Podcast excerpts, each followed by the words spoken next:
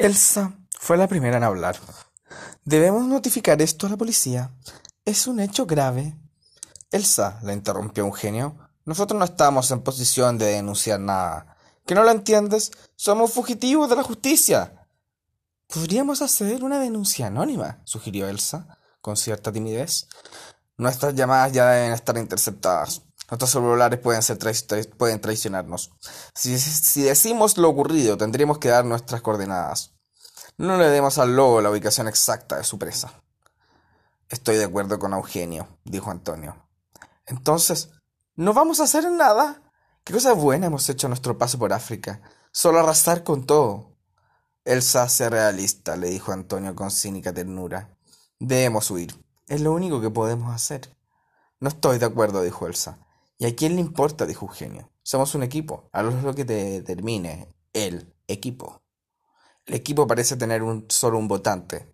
Por favor, Elsa, resígnate a tu realidad. No soy capaz de seguir viviendo como una delincuente. Tal vez usted, para ustedes soy débil, pero mi corazón sigue albergando un, un resabio de moral que no me permite seguir así. Elsa, no somos delincuentes. Sí lo somos, dijo Helen. No somos diferentes a los tipos que nos intentan de echar a las llenas. No, no lo somos, dijo Elsa cortante. Por su parte, Antonio se puso a escribir su bitácora de viaje. África no deja de sorprender. Hemos tenido que pasar por múltiples problemas. Hace un par de días experimentamos lo que pudo haber significado quedarnos sin dinero. Hoy día saludamos a la muerte. El sequeo occidental es sin duda una causa de la terrible pobreza de Sudán. Hace unas horas casi somos asesinados por traficantes de arte. Muchos pensarán que Sudán tiene un bajo patrimonio artístico, pero la realidad es que sus magistrales obras hoy se exhiben en los grandes museos de Europa y Estados Unidos. Lo constaté personalmente. Es mucha la impotencia que se siente al ver cómo una civilización tan antigua en la actualidad es tan primitiva y en ese sentido sospecho que lo ocurrido en este país del hambre y el horror es mucho más que un saqueo occidental. Aún no lo comprendo bien, pero son muchas las variables que han condicionado el profundo atraso de la tierra por la que viajo. Espero un mejor devenir para Sudán, pero un futuro comprometedor no se avisora aún. Por el momento, solo hambre y dolor. ¿Cuánto despertarás, África? Eugenio, en la parte de atrás del barco, observaba todo con pavor. El miedo aún lo consumía. No sabía cuál sería el futuro de la expedición de las, en las actuales condiciones. Solo tenía en su alma un grito que le decía constantemente Huye, solo huye. Y por el momento era lo que estaba haciendo, huyendo en tierras salvajes, evadiendo la muerte, escapando de sí mismo. Helen se acercó y lo acarició. Luego de besarle, le dijo Eugenio en cálido tono Eugenio, ¿qué hacemos aquí? ¿Qué haremos? Entiendo que huimos, pero ¿para qué? ¿Cuál es el motivo de nuestra existencia? Por el momento, vivir, le respondió inseguro Antonio, Eugenio. ¿Que no lo entiendes, Eugenio? Vivimos para ser humanos, vivimos para amar. Sin amor moriríamos no de hambre sino de pena. Eugenio, tú sabes que te quiero, pero no podemos seguir así. Hay que meditar entregarnos a las justicias, o al menos huir dejando un río de sangre más pequeño. ¿Qué quieres que haga? Que mires África con amor. Cada vez que te tomes una decisión, piensas en tus huellas. La verdad, no vi venir nada de lo que nos ha ocurrido. Sí, ya me he dado cuenta, porque estás mirando del ombligo. Elsa, por su parte, estaba cada vez más deprimida y triste. No hallaba salida al túnel en el que se había metido. Era como un hoyo sin fondo en el que cavaba y cavaba, por el que ya no podía salir. Estaba sumergida en un estanque de agua podrida, y no lograría salir a la superficie. Estaba cada vez más, más ahogada más derrotada. Le dolía el engaño a sus padres, le dolía en el alma pensar en el trauma del hijo huérfano del Botones. Empatizaba con el vendedor de camellos, y su última participación en lo que pudo hacer una gran obra la tenía lánguida y pálida. No era fácil vivir como fugitivo. El traje de delincuente no se le ajustaba, y el dolor se apoderaba de ella cada vez con más fuerza. No había alcohol para olvidar, no había nada para evitar sentir lo que sus ojos evidenciaban con emotivas lágrimas. Estaba triste y sentía que su estómago cargaba una pesada culpa, una piedra que no podía seguir soportando. Estaba demolida. Casio Fernández apenas conoció la precisa ubicación del pelotón de imbéciles cuyo trasero debía salvar de las desgracias que se les avecinaban, pensó detenidamente lo que haría. Debía conseguir interceptarlos en Khartoum. Luego de meditar en detalle, decidió llamar a Eugenio. Tenía el número. No funcionaba. Estaba en un sitio sin red. La infraestructura pública sudanesa era un completo desastre. Ya lo había comprobado en el taxi cuando debía evitar el campo minado de hoyos en las acontecidas calles sudanesas. Bien, se dijo Algacio para sus adentros, debo contactar a Eugenio y convencerlo para conseguir su huida desde Khartoum. La mente de Casio trabajaba a gran velocidad. No disponía de mucho tiempo. Salió a su habitación en el hotel y entró a un café. Pidió uno negro y amargo, como le gustaba, y preguntó dónde estaba el terminal de carga. Le dijeron que estaba en el centro de Khartoum. Hay mucho movimiento ahí. También hay un cementerio de contenedores que utilizan como casas. Muchas personas. Son malos barrios. Hay mucha delincuencia, ¿sabe? Una persona como usted no debería ir a ese sitio. No, solo me lo preguntaba. Soy ingeniero en transportes, dijo, con abrumadora seguridad. Casio ya estaba ideando una solución. Se salió a la calle luego de, de pagar la cuenta y llamó un taxi. Lo necesitaba para dar su próximo paso. El hombre le dijo que ese lugar era peligroso y que no entraría ahí gratis. Te pagará bien. ¿Con cincuenta dólares me dejarías ahí? Tengo una reunión importante. Quiero ir y vuelta a este hotel. Acordado, dijo el oscuro taxista celebrando su nuevo negocio. El auto partió. Era un ejemplar viejo como la mayoría de los que circulaban por el pobre país. El vehículo vibraba con la vejiga de una vieja incontinente. Volvió a llamar a Eugenio. Aló, dijo Eugenio. Aló, ¿te recuerdas, te acuerdas de mi propuesta? ¿La de huir y desaparecer? Sí, esa propuesta. Sigue vigente. Te llamo para adecuar los aspectos técnicos de la huida. Esto aún no lo he hablado con todos, pero supongo que sí van a querer huir. Bien, quiero que entren a Khartoum en un vehículo de carga. No por el mar, ahí los buscarán al llegar a Khartoum. Habrá controles. Ya saben que siguen el curso del río. ¿Qué? Ya lo saben, dijo Eugenio preocupado. Entiendo. Pues deme la información de la huida y yo lo discutiré con mis compañeros. Está bien. Creo que estás tomando una decisión sabia, lo persuadí Casio. Estamos en contacto, dijo Eugenio. Aquí era una gran oportunidad para salvarse de la gran debacle que se les avicinaba. Y las oportunidades había que tomarlas. El gran problema es que Eugenio a estas alturas tenía sentimientos encontrados con el Nilo. Sentía que sus aguas lo sanaban por dentro, estaba haciendo catarsis y se sentía que necesitaba renovar el alma. Casi por su parte, empezó una interesante conversación con el taxista. Este sitio donde va es peligroso, ¿sabe? ¿Por qué? preguntó Casio intrigado. Los contenedores son utilizados como casa aquí, con frecuencia. Hay toda una ciudad en el gran bosque de contenedores de Sudán. Es todo un mundo. Las aguas están contaminadas y las personas tienen excesos de plomo y mercurio en la sangre. Asimismo, la hambre con fuerza. Es una gran toma. No hay derecho de propiedad. Hay barrios tomados por pandillas de maleantes que, que ofrecen seguridad a cambio de pagos. Nadie está seguro. Ellos tienen el poder por lo que el Estado ha fracasado y no tienen presencia en estos sitios. Estaré solo unos breves instantes ahí. El vehículo tuvo que pasar un semáforo en rojo.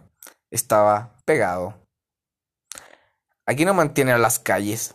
No hay dinero para eso, pero el presidente quiere lanzarse en un vicioso plan de infraestructura pública.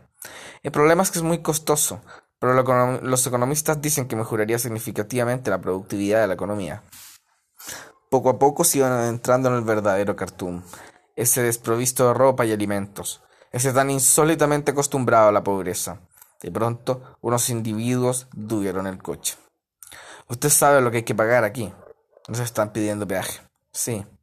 Las pandillas cobran por ingresar. Lo hacen además para tener control de quienes circulan en el lugar. Es un territorio propiedad de Jaguar un barric. Le paso el dinero.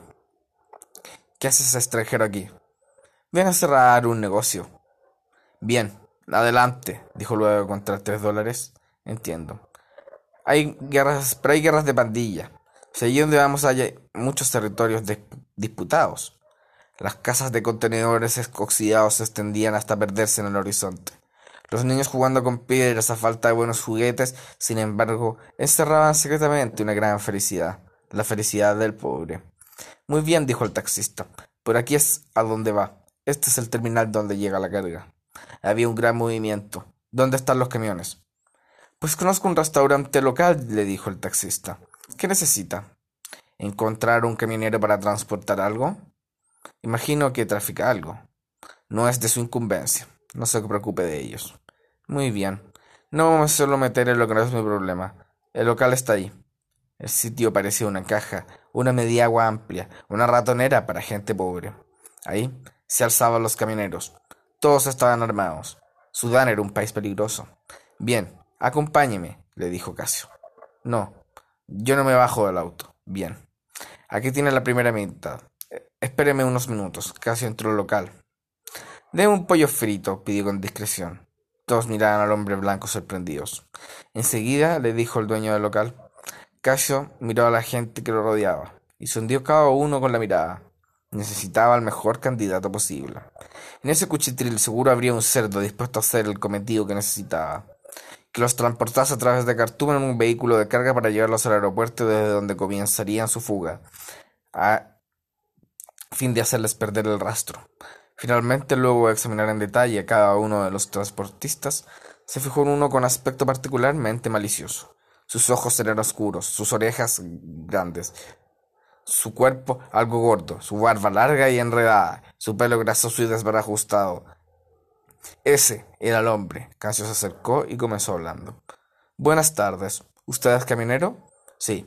Aquí todos somos camioneros. ¿Cuál es su interés? No es un asunto sencillo. Pensé que podría encomendárselo a usted. Cuénteme, ¿alguna vez ha transportado carga prohibida? Eh, eh, eh, Aquí en Ciudad mucha carga es prohibida. Todos lo hemos hecho alguna vez. ¿Qué necesita transportar? Personas.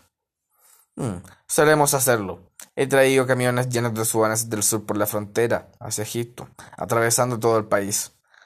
Solo necesito que los transporte unos 650 kilómetros. Mm, es una buena distancia. ¿Cuántas personas son? Siete, le respondió Casio. Debe ser muy cauteloso. Esto será bien remunerado. Pero debe saber que las personas que transporta tienen un precio por su cabeza. Entiendo. Necesito que esto se maneje con cautela. Mi precio depende del precio de su vida. ¿Con mil dólares sería suficiente? preguntó Casio. Mm, eh, eh, eh. Es hombre de dinero, ¿ah? sería un trato hecho. Pues este es mi celular, le dijo Casio entregándole una tarjeta. Hecho esto, salió del oscuro lugar. Estaremos en contacto, le dijo. Adiós. Una vez fuera, se encontró con el cantaxista, se subió al auto y le dijo Vámonos de este oscuro lugar. Dicho esto, el auto, que parecía a punto de explotar por su vejez, salió raudo nuevamente en dirección al relativamente cómodo hotel. En el barco volvían a la paz, aunque solo fuera a durar fugaces átomos de tiempo. El viento soplaba con fuerza y la brisa auguraba nuevas tempestades. En este trémulo ambiente comenzó una nueva e intrigante conversación entre Antonio y Ali. Estoy convencido, dijo Antonio, que son las pretensiones de un capitalismo desmedido lo que han arruinado a Sudán. El feudalismo que se palpa en el viento es una forma de capitalismo llevada al extremo y sin duda la degeneración traída por el libertinaje económico llevan a los pueblos a la ruina, argumentaba con convicción. Solo palabras tan necias puede proferir un burgués sin noción de la realidad, contestaba Lee. El gran fracaso africano no se debe simplemente a la adopción de un sistema económico determinado, sino a la mala implementación de todo. Sin duda hay evidencia en la historia de cierto extractivismo europeo, pero el mayor daño que nos ha hecho Europa no es la esclavitud. El mayor ultraje que se nos hizo fue, tratarnos como, fue no tratarnos como iguales, permitiendo que mantuviésemos estructuras barbáricas. Occidente nunca nos quiso como hijos. El mayor trauma de África no es el sistema económico, sino la falta de las instituciones necesarias para el progreso. Si abres tu mente a la luz, verás lo equivocado que estás. Ingenuo, le advertía Antonio. El mundo ha sido destruido por el extractivismo liberal y África es la demostración misma del fracaso del capitalismo. África lo que necesita es más Estado. Hablas de nuestras necesidades sin haber sufrido aún ningún falta alguna en tu vida a causa de tu elegante linaje. Pero no tienes idea de lo que son nuestros problemas ni necesidades. Eres solo un intelectual más que destruye sin la más mínima conciencia de lo que dice. África ha pagado ya una amplia factura a causa de la intervención del Estado africano en un Estado fallido desde la concepción. Occidente es la única vía y África lo sabe muy bien. Por ello mismo muchos pretendemos encontrar una vía mejor en Europa, aunque sea luego de cruzar los vejámenes más oprobiosos que se te pudiera imaginar. Europa es el Edén de los negros, te lo aseguro, y el capitalismo, la materialización de una vida mejor para todo quien esté dispuesto a utilizar sus manos para laborar. No tienes noción de lo que hablas, respondió Antonio inspirado por su ignorancia. El capitalismo es tan primitivo como África. Helen llegó en ese momento a calmar la tensa situación. Llevaba la cena en una bandeja. Antonio seguía fervoroso en sus ideas socialistas, pero reconocía que no había visto en África lo que mismo que imaginaba. La experiencia contradecía su pensamiento, pero Antonio pretendía seguir firme. Hacía lo posible por aferrarse a su tesis, pues le tenía un pavor a enfrentar su triste realidad, a asumir su fracaso y finalmente a madurar. Abdel y Hakim decidieron luego recorrer Jartum de noche.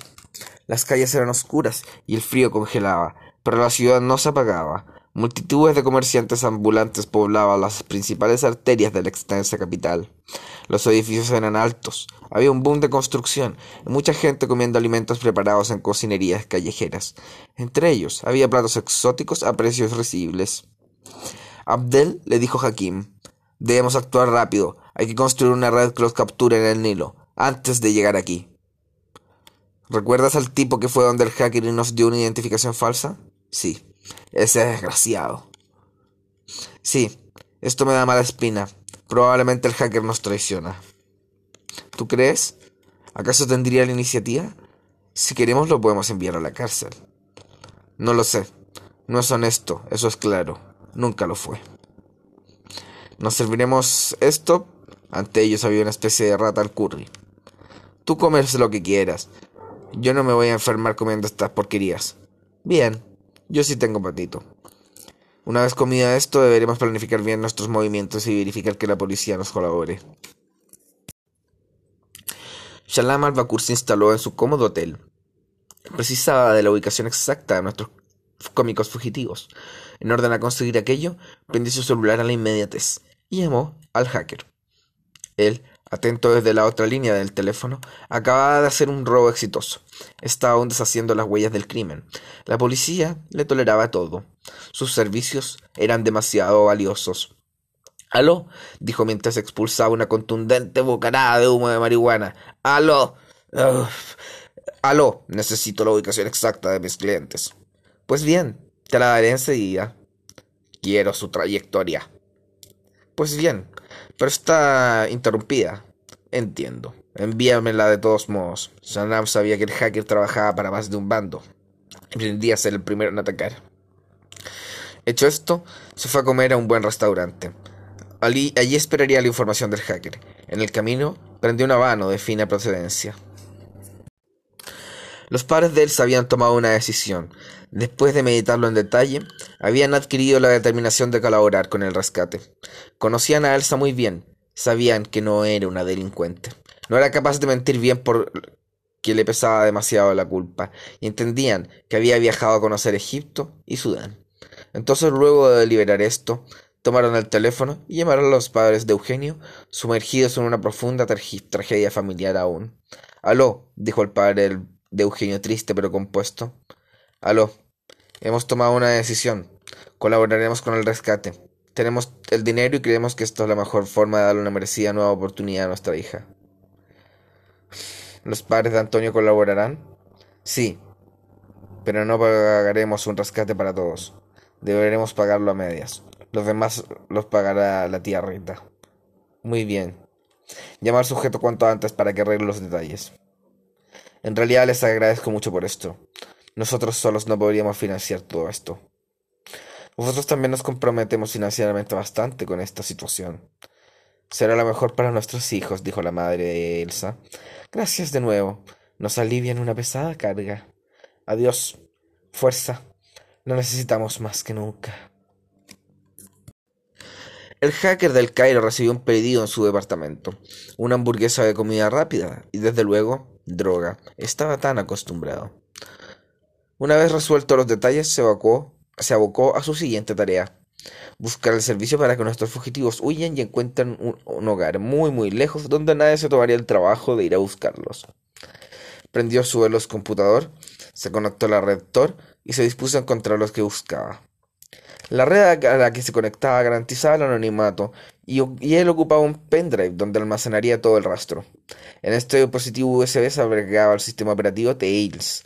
Con esta herramienta tecnológica pretendía trabajar en la red oscura, donde todo tipo de actividad criminal se transaba de modo completamente discreto y a total desfachatez. Se puso a buscar la información. Ahí estaba lo que buscaba, una guía de datos del último daño. Ahí conseguiría el servicio necesario. Compró la guía a escaso precio a una persona de dudosa reputación, y apenas obtuvo su documento empezó a leerlos. Ahí estaba, cómo desaparecer. El libro contenía los teléfonos actualizados, pues estos cambian rápidamente a fin de no ser sorprendidos en esta actividad. Anotó el número inmediatamente. Llamó. Aló, dijo a la otra línea del teléfono. Aló. Encontré en la red un servicio. ¿Qué necesita? Necesito que siete personas desaparezcan. Envíe a, este teléfono su información. Yo estudiaré detenidamente si estoy dispuesto a entregarle ese servicio. Le advierto que el precio está determinado por el valor de los clientes. Usted me entiende, no es lo mismo hacer desaparecer un presidente que un delincuente común desconocido a la luz pública. Entiendo. Le enviaré la información. Espero una respuesta pronto. Muy bien. Estaré atento. ¿Desde dónde quieren huir? Desde Sudán. Muy bien, eso es uno de los países a los que el servicio está activo. Bien, buenas noches. Hecho esto, hacker se puso a enviar la información requerida. Y luego se puso a dormir. Ali estaba conversando con Helen mientras él manejaba por el Nilo nocturno. Ali, ¿alguna vez cometiste un delito? Más de uno, pero nada tan grave como lo que hemos hecho ahora. Yo de pequeña solía tener problemas con la policía, ya sabes, beber en la vía pública, posesión de droga más adelante, huir de la escuela, conducir sin licencia. Una vez estuve en un retén. ¿Y alguna vez quisiste cambiar? Siempre quise hacerlo. Nunca me he sentido cómoda con mi personaje. Quiero cambiar, pero siento que mi carácter ante la vida ya se ha formado. Tengo que reconocer que no estoy cómoda con mi vida. Pretendía que este cambio surgiese de aquí en África, pero solo hemos visto una versión aún peor de mi persona. Nos estamos pervirtiendo más allá de los límites naturales. Helen, uno siempre hace lo que quiere, sujeto a los condicionamientos del momento. No puedes pretender cambiar eso. Pero si cambia lo que tú quieres para ti, acabarás cambiando sola. No te has de poner metas más allá de tus frágiles fuerzas. Debes perseguir objetivos que seas capaz de satisfacer con lo que eres. ¿Sabes? ¿Crees que este, creo que este viaje nos ha cambiado algo a todos. Y he aprendido como nunca en mi vida. Me he conocido más a mí misma, pero aún no logro entender el rol que es se espera de nosotros. Allah siempre espera lo mejor de nosotros, pero muchas veces lo defraudamos. Espero al menos morir con dignidad. Tal vez ello en nuestras atroces circunstancias es pretencioso. Quien no pretende, no alcanza, finalizó Helen. Shalam al-Bakur, nuestro neurótico sicario, pensaba meticulosamente qué debía hacer.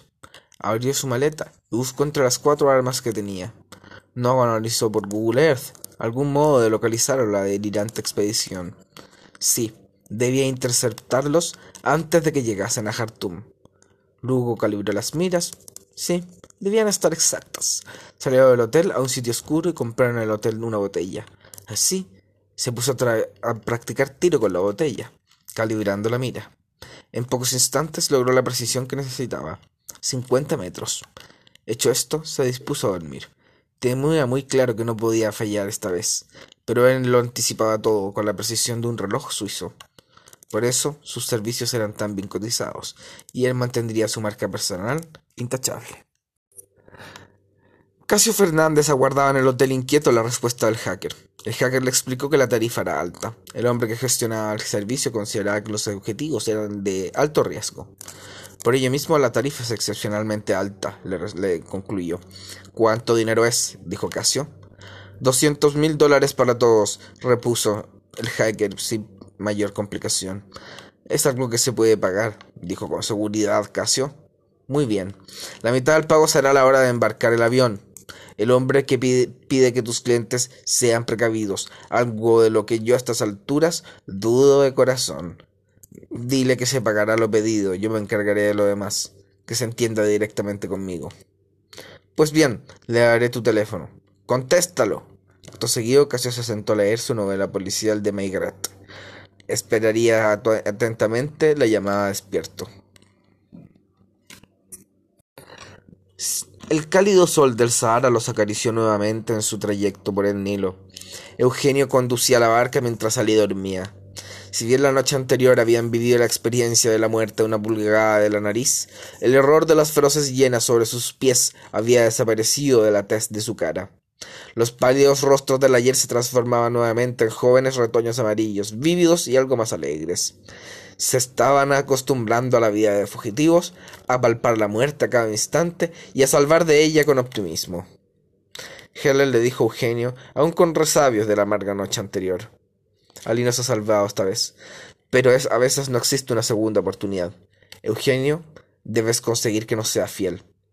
Y el mejor modo de fidelizar a un hombre corrupto es mediante arreglos de dinero. Él ya consiguió mucho más dinero que conseguiría en Egipto. Le pagamos en dólares. Pero creo que hay margen aún para mejorar sus honorarios. Sí. Las aguas del Nilo acariciaban la barca. Ya iban en camino a la cuarta catarata. La enclenque estructura náutica del bote surcaba las aguas del eterno río sin dificultades. A las riberas venían pueblos pobres y en ocasiones poseídos por la esperanza de una vida mejor. Antonio dijo luego de observar a Helen y Eugenio. Necesitamos conseguir alimentos y menesteres para la expedición. Revisa tu GPS. ¿Qué lugar hay cerca? Jebel Barcal. Es un sitio arqueológico. Probablemente lo último que veremos. Elsa. Jebel Barcal está cerca. Será tu última oportunidad para jactarte de los abundantes conocimientos de tu petulante oficio. De tu petulante oficio. Jebel Barkal es uno de los vestigios más silenciosos y sorprendentes de Sudán. Su antigüedad se remonta a tiempos ancestrales, anteriores incluso a Noé. Tiempos tan antiguos que hoy día solo conservamos sus nobles ruinas, comenzó Elsa inspiradísima, mientras el viento corría refrescante esa cálida mañana del desierto. Bien, en este sitio arqueológico podrán encontrar un complejo funerario y un complejo de templos sagrados. Muchos de estos templos fueron erigidos por faraones egipcios. La leyenda se reporta hace 3.000 años antes de Cristo. Amón tendría su colina en ese lugar desde muy antiguo. Desde ahí reinaba y muchos faraones se enterraron ahí. Al menos doce son los que ya se han encontrado. Es probable que el complejo haya sido sustantivamente mayor, pero la arena lo cubre todo y fácilmente, todo fácilmente, y todavía hay restos inexplorados. Las dimensiones de este templo, el de Amón, el más grande, son equivalentes a las de otros sitios arqueológicos, como Karnak, pero se han encontrado valiosos hallazgos que hoy circulan como piezas de museo. Algunas obtenidas mediante mecanismos espurios y condenables, pero más allá de eso, aún subsisten memorables ruinas de lo que antaño fue un magnífico templo. Las pirámides que ven allá son de faraones egipcios. Destacan por cuanto su apariencia es más empinada y vertical que sus parientes egipcias. Esta es una tradición muy antigua.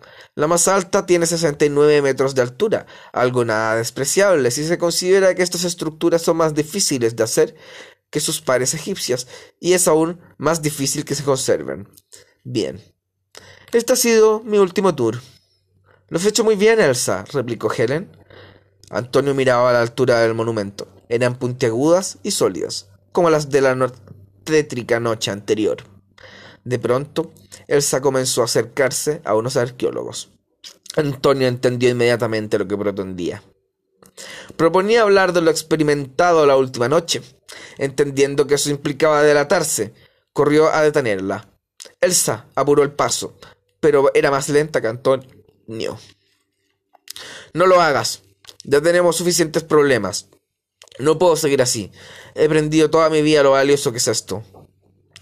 Elsa, tenemos que ser fuertes todos. Sígueme. Vamos a desayunar. Te ves pálida. Me parece una gran idea. Yo pagaré el mejor desayuno que podamos comprar.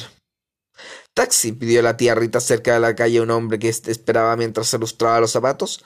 Todos subieron al auto y les dijo Quiero comer en el mejor restaurante. Es ya merecido por nuestras penurias. Yo lo guío a uno que conozco. Es lo más fino que hay en este sitio. Pues bien, no será gran cosa. ¿Es acaso ya momento de celebrar? preguntaba Eugenio. Ah, Eugenio, no seas negativo. Celebremos mientras podamos, dijo a Helen. Luego de, recorrer la calle, un campo minado de hoyos, en las que el neurótico taxista gritaba a los cuatro vientos y tocaba la bocina por cualquier menudencia, llegaron al restaurante al que pretendían desayunar. Quiero langosta, dijo la tía Rita. Señora, no tenemos eso. Elija de la carta. Son el mejor restaurante. ¿Cómo no van a tener una langosta? Háganme lo que yo quiero. Ay, tía, ajustate a, tus, a sus reglas y déjate de tonterías. ¿De dónde mierda van a sacar una langosta? Esta es la carta, dijo. Este es un restaurante profesional. Quiero picante ñu. Si tienen ñu, yo comeré orejas de elefante. No tenemos ñu ni orejas de elefante, por favor, miren la carta, yo la traduzco. Muy bien, denme el número uno. El número dos, dijo Helen. Yo el cuatro, dijo la tía Rita. El tres para mí. Es spicy, le dijeron al profesor Vasilev. ¿Qué es eso? Picante, dijo Helen. Quiero ese. ¿Estás seguro? le preguntó el mozo. Sí, sí. Una vez retirado el mozo comenzó sus lamentaciones. Elsa comenzó sus lamentaciones.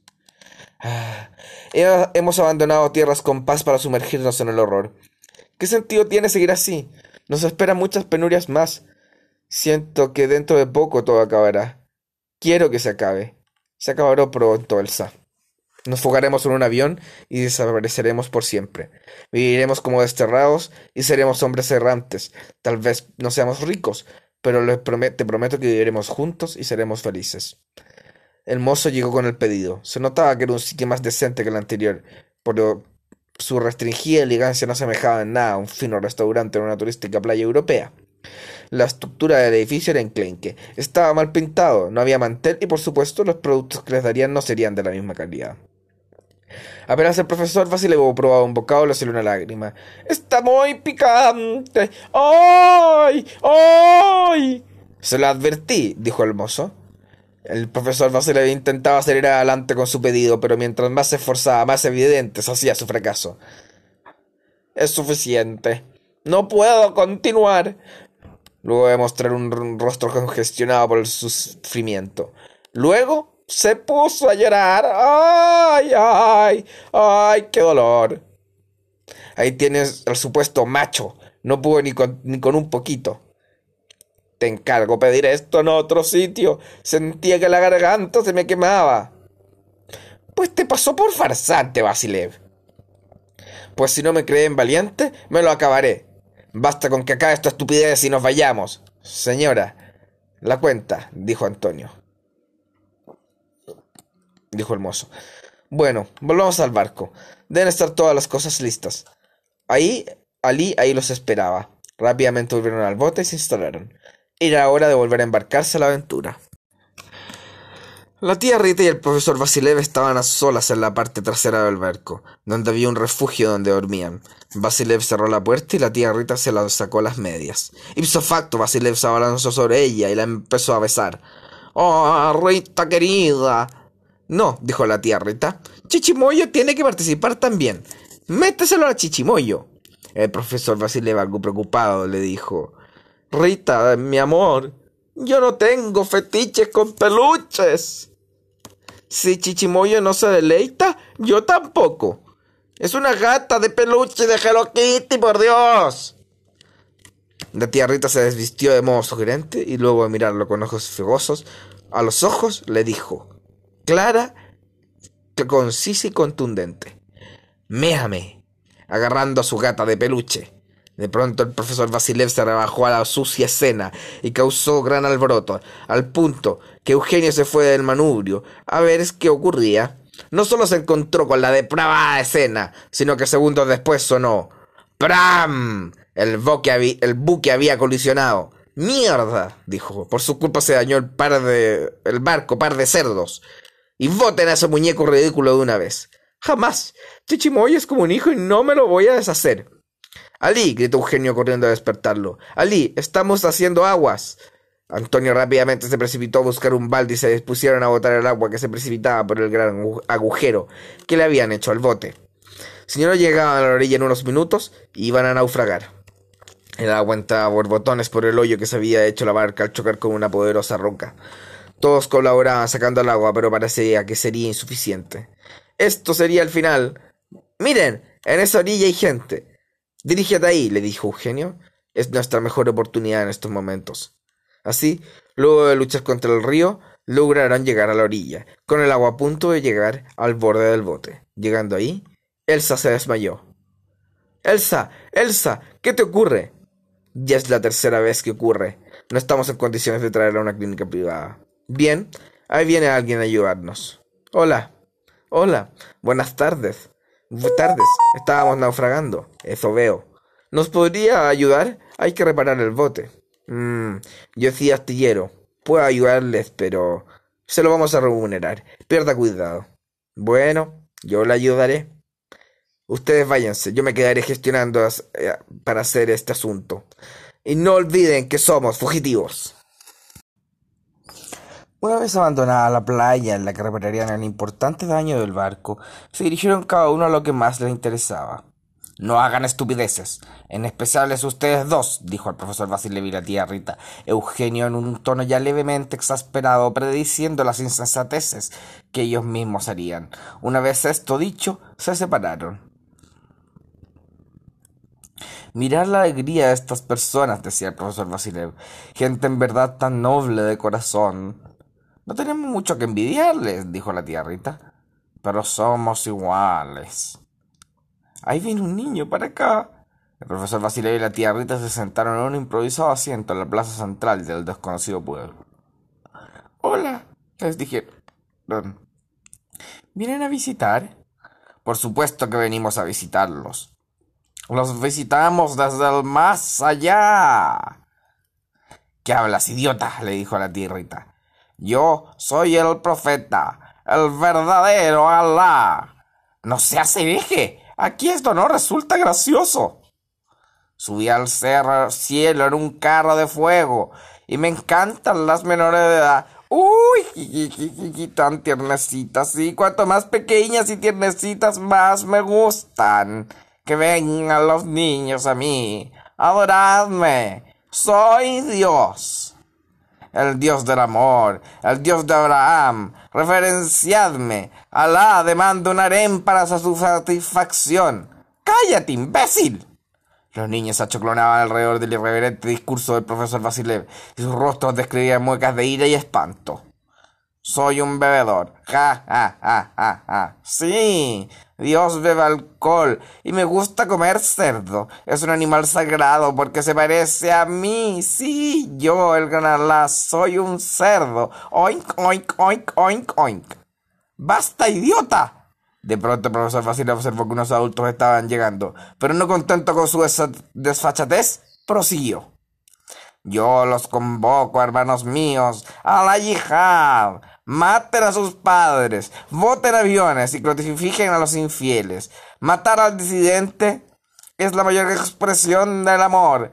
Quien me ama a mí mata a los inocentes. Cada vez que hagáis un acto terrorista, allá los esperará en el cielo con una habitación. Alá, con, un con una potente botella de whisky. Cada vez que abuséis de una niña, Alá os recompensará en el cielo poniendo en prenda una de sus hermanas. La mayor demostración de amor a la familia es el incesto. Por Dios, Osiris, ahora sí que estamos en un aprieto. La muchedumbre empezó a gritar y los niños cogieron piedras. Debemos huir. Eres un idiota. Ahora, ¿dónde nos esconderemos? No sé, corramos ahora. Ambos salieron corriendo rápidamente del lugar, pero algunos niños los perseguían para delatarlos a sus padres. El profesor Vasilev entonces vio una casa vacía y corrió a refugiarse a ella, mientras volaban piedras por toda la villa. Los hombres se mostraban sus cinturones y el profesor Vasilev con la tía Rita Solo hacían tiempo escondiéndose mientras la ira se esparcía.